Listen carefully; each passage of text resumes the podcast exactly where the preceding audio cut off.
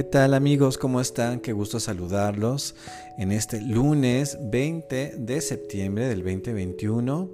La verdad es que estoy muy contento con saludarlos, la verdad. Y pues bueno, darles la bienvenida a un capítulo más de tu podcast, La Mirada Interior, un espacio de reflexión eh, emocional, psicológica, espiritual de nosotros mismos y de cómo estamos llevando la vida. Y hoy, ni más ni menos, se va, vamos también a trabajar en esta reflexión de hoy, como lo dice el título de este capítulo, que si comprendes cuál es tu responsabilidad emocional con los demás. Muy importante esto y este pues bueno, la verdad es que estoy muy feliz. ¿Cómo les fue de temblor? A ver, platíquenme cómo les fue de temblor el pasado martes. Fue el pasado martes, no me acuerdo.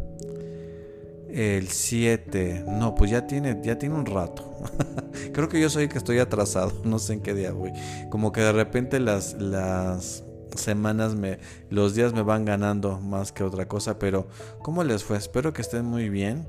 Y la verdad es que este, próximamente les voy a compartir un capítulo de cómo actuar en situaciones de urgencia. Estuve teniendo muchas urgencias por el temblor, mucho estrés que efectivamente todavía hay a partir de ese evento. Pero bueno, hoy vamos a hablar de algo bien importante, de bien básico y que yo creo que de muchos de nosotros no nos preguntamos precisamente esto. Si entendemos la responsabilidad emocional, si somos personas responsables emocionalmente en cuanto a cómo es que nuestras actitudes, nuestras palabras, nuestras acciones, nuestras decisiones, nuestras formas de ser, el impacto que tienen hacia los demás. Si comprendemos, por ejemplo, de que si yo, y estoy haciendo comillas, querido público, estoy eh, o tomé la decisión de ser papá, si estoy cumpliendo responsablemente con ese rol que yo tuve, ¿no? Y si en un momento dado tengo en control mis emociones para no afectar la vida de ese hijo que yo traje. Si yo decido tener una pareja, ¿no? Y buscar el amor, pues yo también tengo un impacto directo sobre esa persona y mis emociones tienen una, una un impacto directo sobre esa persona, ¿no?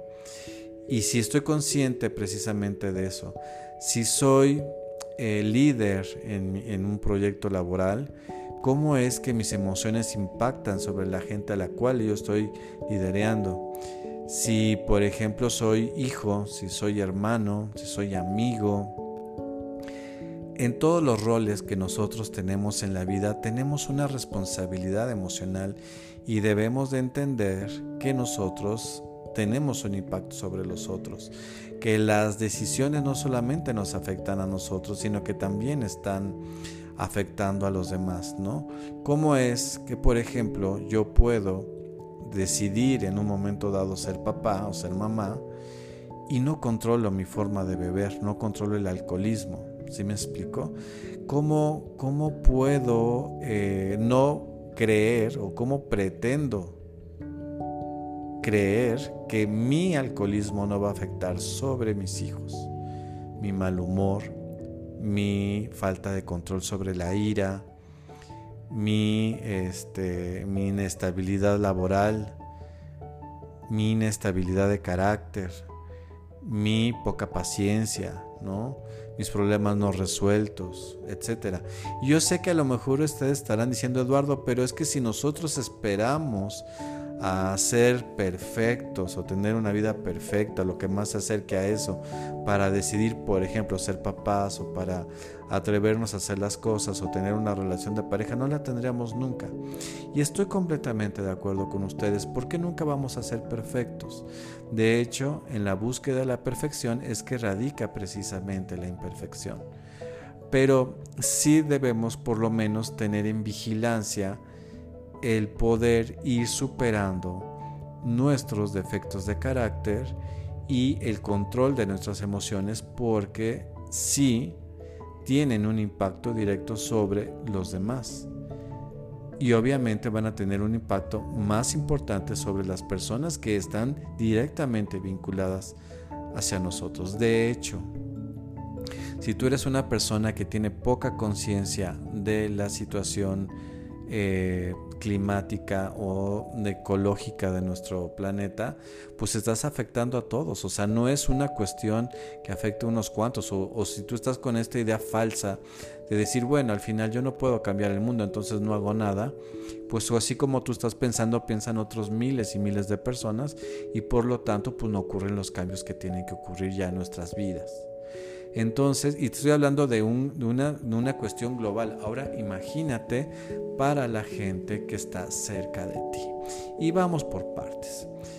Eh, este tema me surgió, yo ya lo tenía pensado, estaba en la agenda de temas para tratar aquí en tu mirada interior, pero resulta que, bueno, se me habían cruzado otros temas también interesantes, pero precisamente estuve en una plática donde precisamente estábamos analizando el caso de una familia donde se separan los padres, el padre se va de la casa y la mamá queda al cargo y estoy haciendo comillas y resulta que pues no, ni se hace cargo, ella está en, la búsqueda del amor, está en la búsqueda de rehacer su vida, tiene hijos adolescentes a los cuales prácticamente no ven todo el día, los deja a, su suerte y los niños están cayendo en muchas conductas eh, de peligro en la propia condición de ser adolescentes, pues están cayendo en, muchos peligros, ¿no? Y yo digo,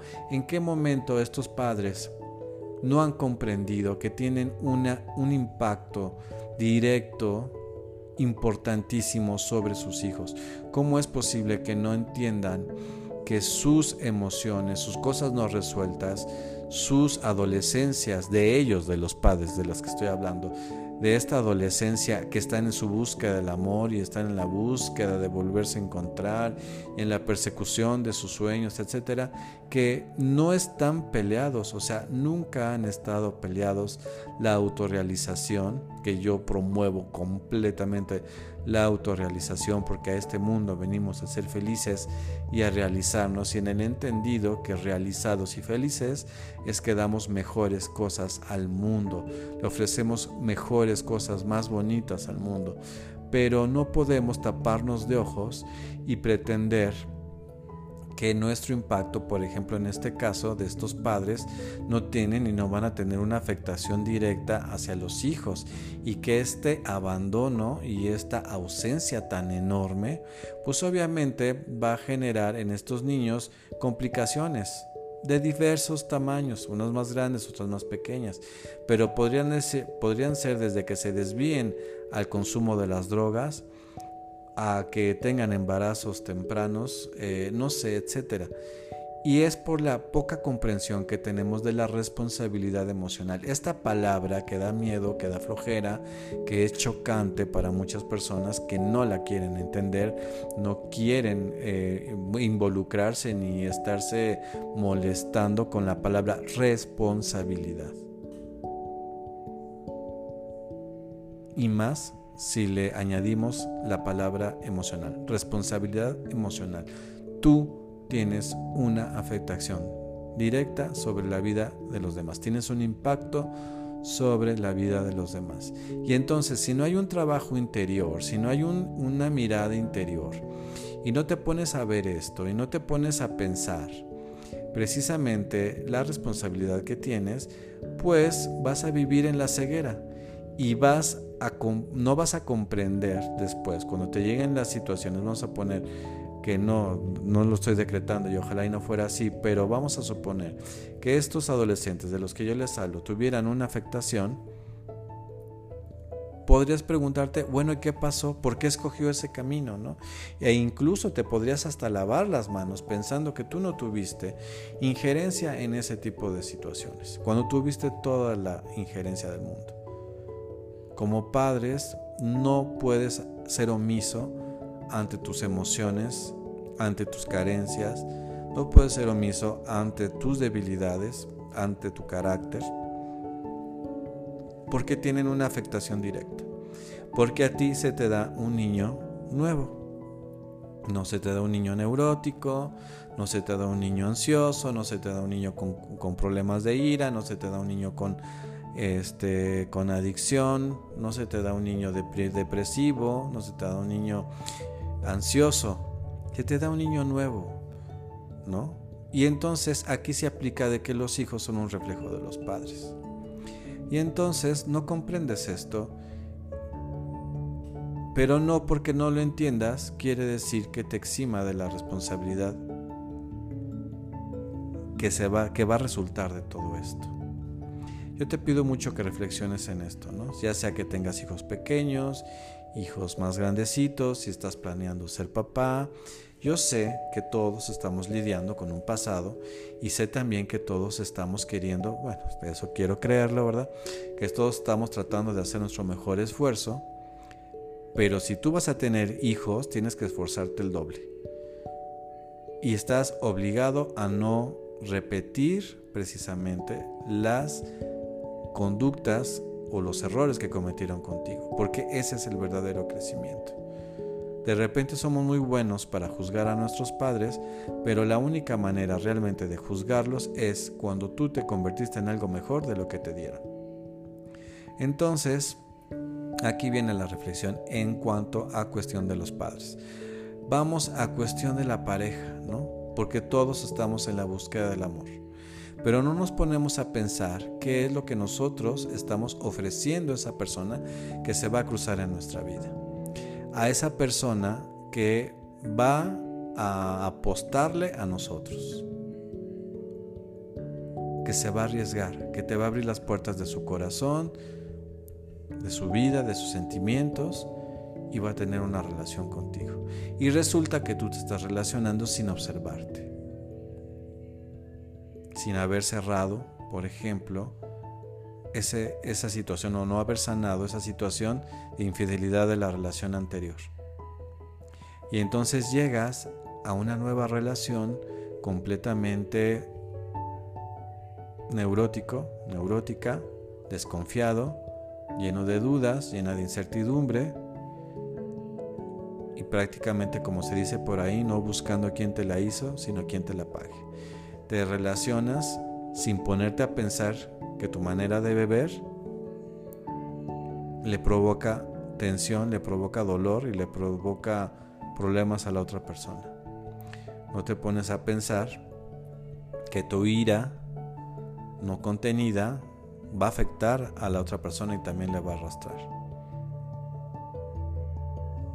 Que no has aprendido a ser feliz, que no has roto, por ejemplo, los lazos familiares primarios y que sigues instalado en tu papel de hijo o de hija, pero aún así quieres tener una relación de pareja.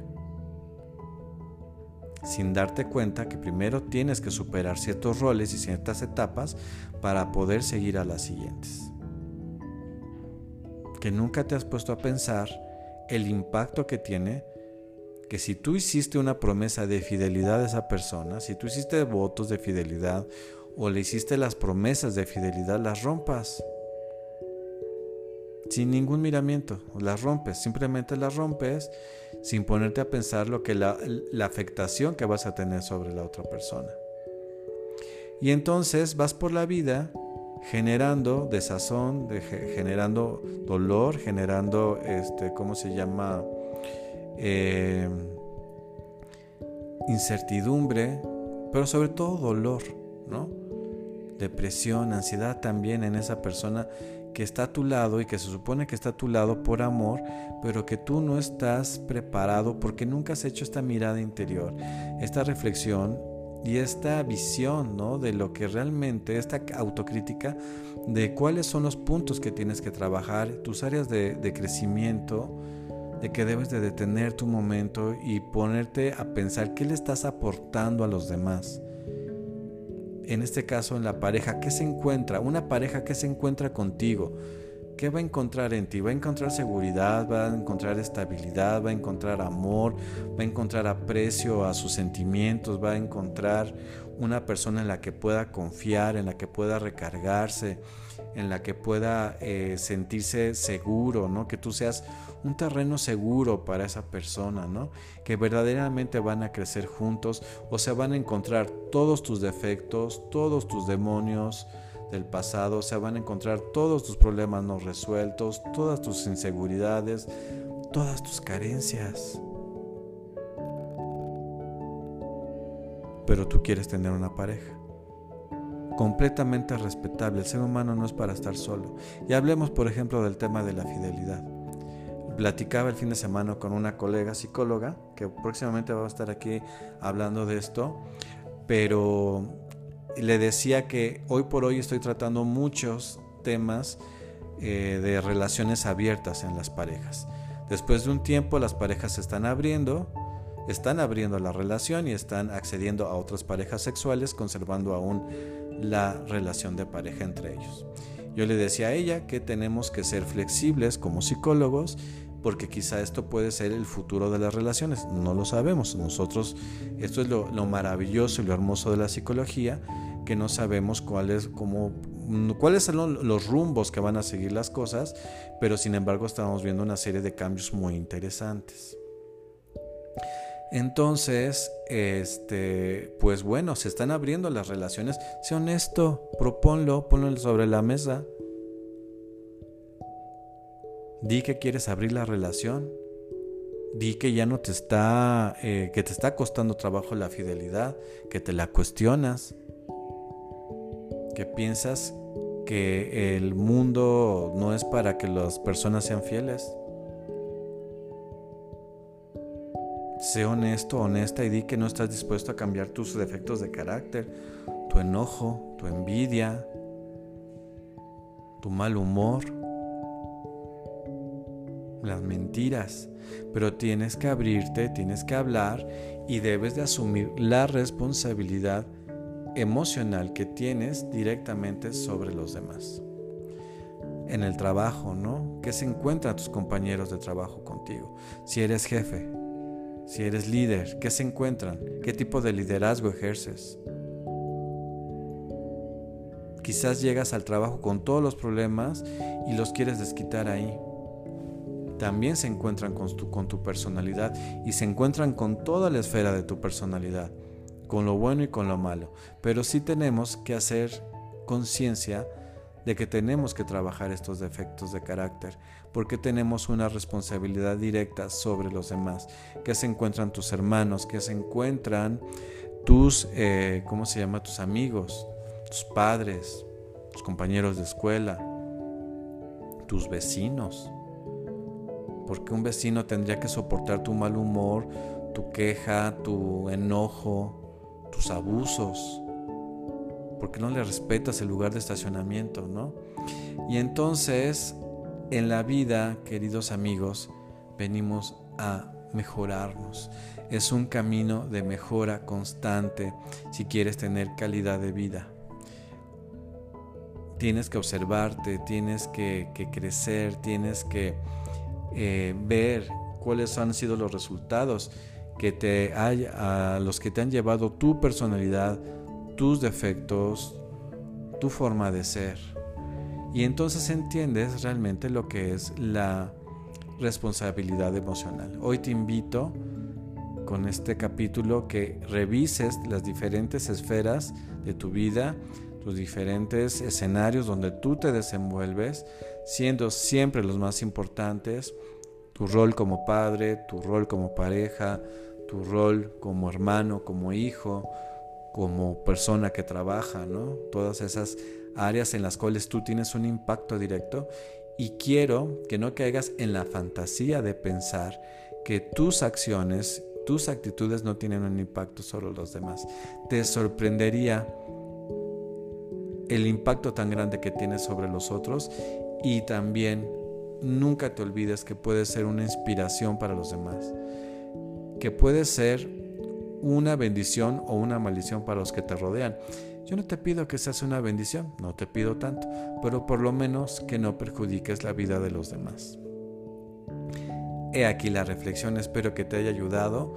Eh, yo soy Eduardo Licona, te mando un abrazo de luz y recuerda que me encuentras en Instagram como arroba licona en TikTok como arroba ed-licona-psicólogo y en Facebook como edlicona. Te mando un abrazo, disfruta mucho este inicio de semana y próximamente estaremos hablando de otros temas. Los quiero mucho, hasta la próxima.